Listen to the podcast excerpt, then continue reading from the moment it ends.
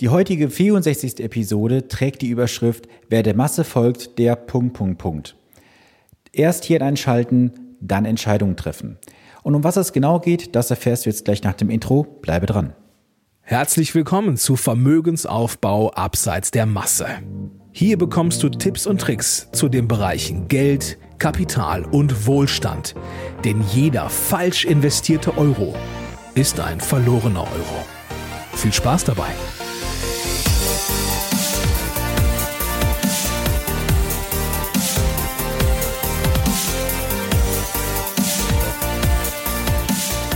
Es ist Montag und Zeit für eine neue Podcast-Episode. Schön, dass du eingeschaltet hast.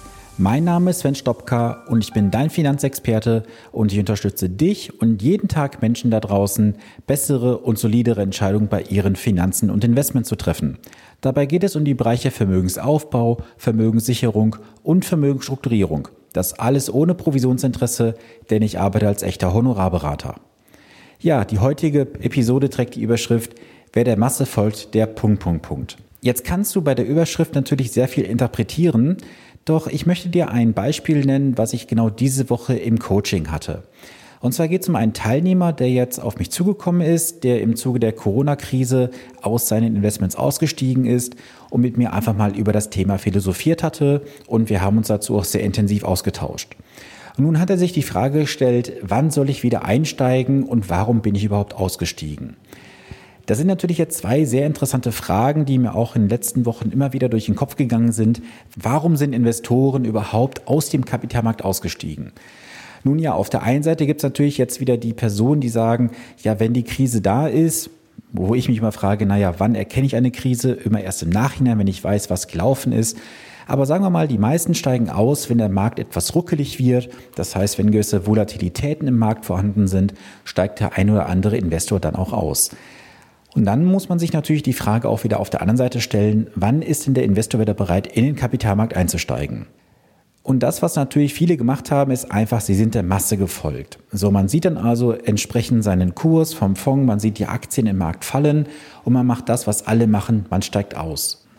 Oft aus Grund der Panik, weil man einfach meint, es könnte noch viel schlimmer werden und ja, dann ist man in der guten Hoffnung, sage ich mal, dass man irgendwo seine Schäfi noch ins Trockene gebracht hat oder den Verlust etwas begrenzt hat. Doch jetzt stelle ich mal die Frage an dich auch persönlich. Glaubst du, dass jemand, der langfristig investiert, überhaupt verkaufen sollte? Woher möchtest du denn wissen, dass jetzt ein guter Zeitpunkt wäre, auszusteigen? Denn stell dir mal die Gegenfrage. Wenn du jetzt aussteigen würdest, was machst du denn damit indirekt? Oder sogar direkt, wie man es so sagen möchte. Du misstraust im Kapitalmarkt. Du misstraust im Kapitalmarkt, weil du glaubst, du hast bessere und mehr Informationen als der Markt vorliegen und du könntest dann ein gewisses Timing betreiben. Und wenn du mich jetzt bereits längere Zeit verfolgst, dann weißt du, dass ich kein Freund von Timing bin, auch nicht von irgendwelchen Picking-Aktionen, sondern du solltest einfach langfristig im Markt investiert bleiben. Und ich habe jetzt mal recherchiert und habe eine Quelle gefunden von Morningstar. Und bei Morningstar, da kam halt Folgendes raus, dass im März Anleger rund 250 Milliarden Euro aus Langfristfonds abgezogen haben. Das ist mehr als in der Finanzkrise 2008, da waren es gerade einmal 108 Milliarden Euro. Und jetzt kannst du an dieser Zahl doch sehr viel herauslesen. Auf der einen Seite sind viele in den letzten Jahren in den Kapitalmarkt eingestiegen, weil natürlich seit 2008 es nur einen Bullenmarkt gab. Das heißt, es ging nur noch nach oben mit kürzeren Korrekturen, wie beispielsweise Ende 2018. Und jetzt haben viele wahrscheinlich kalte Füße bekommen und sind einfach ausgestiegen. Und warum sie ausgestiegen sind, das hat natürlich mehrere Motive. Darüber können wir heute natürlich lange sprechen. Aber lass uns mal einfach da eine Quintessenz rausnehmen. Das heißt, wenn das Geld jetzt aus dem Kapitalmarkt abgezogen wurde, muss es ja irgendwo hin.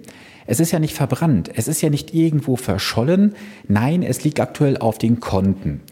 Und es gab vor kurzem auch einen Bericht, den ich gelesen habe, da habe ich ähm, raus entnommen, dass aktuell 48 Prozent der Deutschen immer noch das Sparbuch als sichere Geldanlage sehen.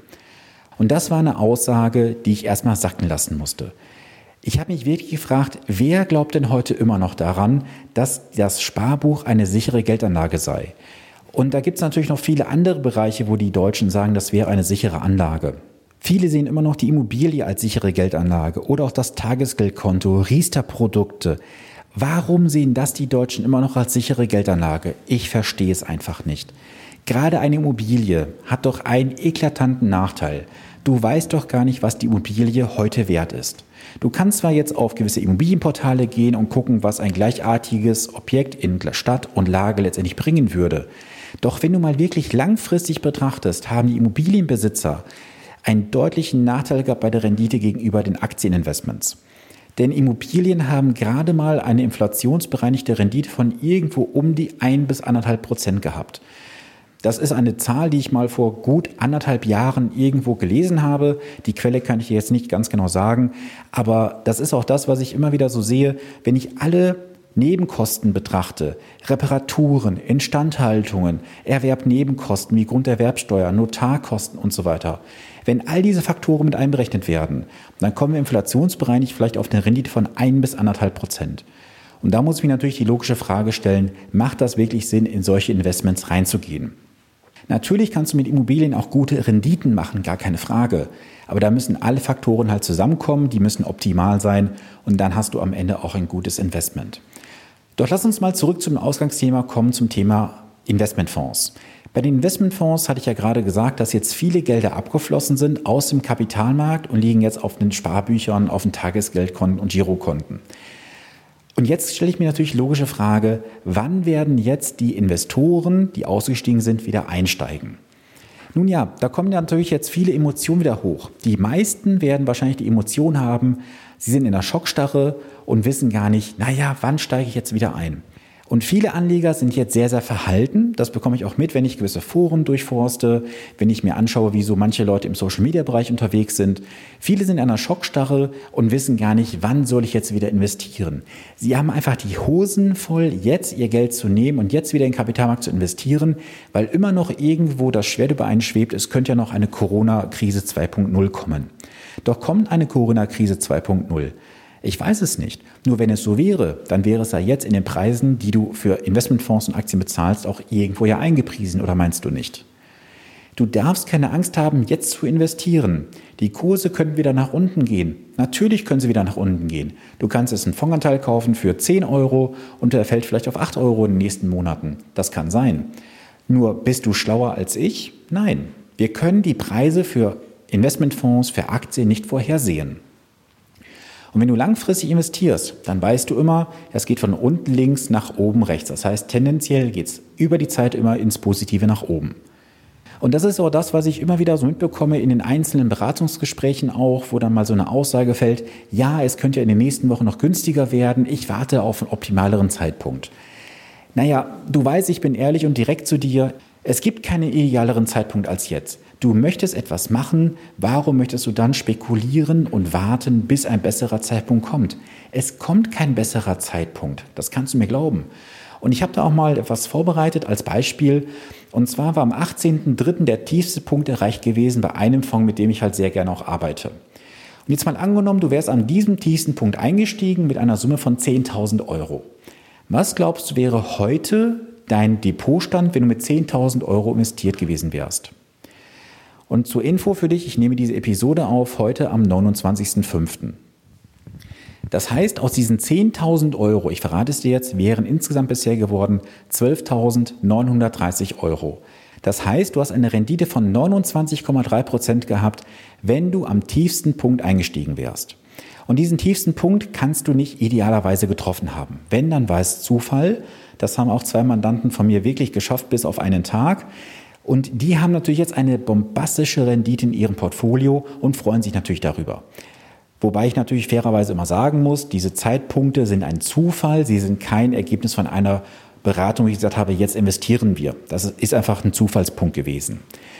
Und welche Gedanken gehen dir jetzt aktuell durch den Kopf, wenn du diese Zahlen hörst? Sagst du dir jetzt, ach scheiße, ich wäre gerne dabei gewesen, wann kommt der nächste Zeitpunkt, wo es wieder so günstig wäre? Ich kann dir nur sagen, fange an zu investieren, wenn du dich mit dem Thema beschäftigst und renne nicht den Preisen hinterher. Denn schau mal, ob du jetzt ein paar Wochen später gekauft hast, wo du vielleicht dann bei einem entsprechenden Kurs eingestiegen bist, der vielleicht 10 Prozentpunkte höher gewesen wäre, hättest du immer noch heute 19 Prozent. Das, was ich dir damit einfach sagen möchte, ist, du solltest bitte nicht wieder der Masse hinterherlaufen. Wenn du jetzt bereits im Kapitalmarkt ausgestiegen bist und hast Verluste realisiert oder Gewinne realisiert, je nachdem, dann ist doch jetzt aktuell ein Zeitpunkt, wo du wieder dir Gedanken machen kannst, hey, macht es Sinn, jetzt mein Engagement im Aktienmarkt zu erhöhen? Macht es Sinn, sich mal über die Vermögensallokation zu unterhalten? Wo bin ich überhaupt wie hoch investiert? Und natürlich auch dir die Frage mal stellen, wie möchte ich denn in Zukunft mit meinem Investment weiterverfahren? Denn gerade wenn du ausgestiegen bist, dann hast du jetzt die elementare Frage, die du stellen musst, investiere ich jetzt einmalig oder gehe ich über einen Sparplan in das Ganze hinein? Und sicherlich, ähm, das sage ich dir auch ganz offen, ich habe durchaus auch viele Mandate in den letzten Wochen bekommen, wo wir aktuell über höhere Sparpläne sprechen, die halt dann begrenzt sind auf ein, anderthalb Jahre. Weil da sind natürlich dann immer so ein kleiner Kompromiss auch, den ich eingehen muss. Wenn jemand mit höheren Investments kommt, dann kann ich durchaus nachvollziehen unter gewissen Parametern, die wir dann auch im Beratungsgespräch immer durchgehen. Wenn jemand sagt, ich möchte jetzt nicht auf einen Schlag investieren, das kann ich durchaus nachvollziehen. Nichtsdestotrotz werden wir diese Summe in absehbarer Zeit Zug um Zug investieren, um die Emotion herauszunehmen. Warum? Weil wir heute bereits ein Commitment eingehen mit einem Auftrag, wo wir sagen, jetzt gehen jeden Monat zum ersten oder 15. des Monats, ich sag mal 3.000, 5.000, 10.000 Euro als Sparplan in das Portfolio hinein und dann ist das Geld nach etlichen Monaten auch entsprechend investiert. Und das ist so etwas, was ich dir aus der heutigen Episode einfach mit auf den Weg geben möchte. Nehme die Emotionen wirklich raus. Und wenn du ausgestiegen bist in den letzten Wochen, warum auch immer, dann solltest du dir bitte jetzt auch Gedanken machen, wann machst du wieder den Einstiegszeitpunkt und warum steigst du ein und worein steigst du ein. Und wie gesagt, nimm das mal einfach mit auf den Weg. Du musst ja dein Geld nicht auf einmal investieren. Du kannst es ja über einen erhöhten Sparplan machen. Und dann, wenn du wirklich sagst, hey, jetzt glaube ich, ist ein guter Zeitpunkt, dann kannst du auch gerne alles Geld, was noch da ist, investieren. Aber lass dein Geld bitte nicht auf irgendwelchen Tagesgeldkonten, Girokonten oder auch Sparbüchern verwalten, weil das bringt unterm Strich wirklich gar nichts. Und wenn du jetzt sagst, Sven, das waren wieder tolle Informationen, aber ich weiß nicht, wie ich so richtig in die Umsetzung komme, ich weiß nicht, welches Wissen ich haben muss, gar kein Problem. Du hast zwei Möglichkeiten. Du kannst auf der einen Seite am 26.06. in mein Online-Event kommen. Das Ganze verlinke ich dir in den Show Notes. Da kannst du dir das elementare Basiswissen in rund zwei bis zweieinhalb Stunden aneignen, um dann auch auf dieser Basis eigenständige Entscheidungen zu treffen. Das ist Möglichkeit eins. Möglichkeit zwei du kommst einfach mal in ein kostenloses Erstgespräch mit mir.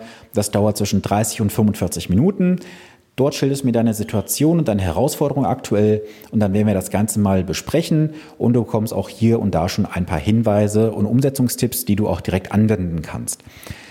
Wenn du sagst, das klingt spannend für dich, dann schau doch gerne mal unter www.finanzpodcast.de slash Termin nach buche dort direkt deinen Wunschtermin und den Link zu dem Event am 26.06. setze ich dir natürlich in die Show. Wenn du jetzt diese Show nicht klicken kannst, weil du vielleicht über eine Plattform hörst, dann schick mir gerne eine E-Mail an podcast.finanzpodcast.de dann schicke ich dir den Link per E-Mail zu, wo du dann dein Ticket buchen kannst. Und noch ein kurzer Hinweis, das hatte ich gerade vergessen zu sagen. Wenn du zum Online-Event kommst am 26.06., tust du gleichzeitig etwas Gutes. Denn dieses Ticket kostet 15 Euro.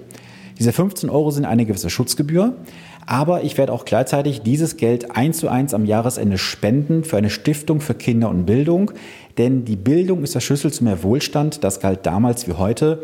Und ich möchte einfach, dass Kinder viel mehr Bildung bekommen. Und von daher möchte ich mit diesen Vorträgen auch kein Geld verdienen. Und dieses Geld geht am Jahresende gesammelt in einen Topf an eine Stiftung für Kinder und Bildung. Von daher möchte ich auch da meinen Teil zu beitragen. Das war's für die heutige Episode. Ich bedanke mich für deine heutige Zeit, die du genommen hast, um diesen Podcast zu hören. Wenn du das, was du heute gehört hast, spannend findest, dann teile diesen Podcast gerne im Social Media Bereich, gerne auch mit deiner Familie, Freunden und Bekannten. Und ich würde mich riesig freuen, wenn du mir auch eine Bewertung bei iTunes hinterlässt. Hast du eine Frage, die ich hier im Podcast beantworten soll oder hast du ein Thema, das ich hier im Podcast mal behandeln soll, dann schreib mir doch gerne eine E-Mail oder kontaktiere mich über meine Social Media Kanäle. Die Links dazu findest du in den Show Notes. Und jetzt wünsche ich dir wie gewohnt eine gesunde und vor allem erfolgreiche Woche. Genieße den heutigen Feiertag, falls du diese Episode am Montag hören solltest und wir hören uns dann am nächsten Montag.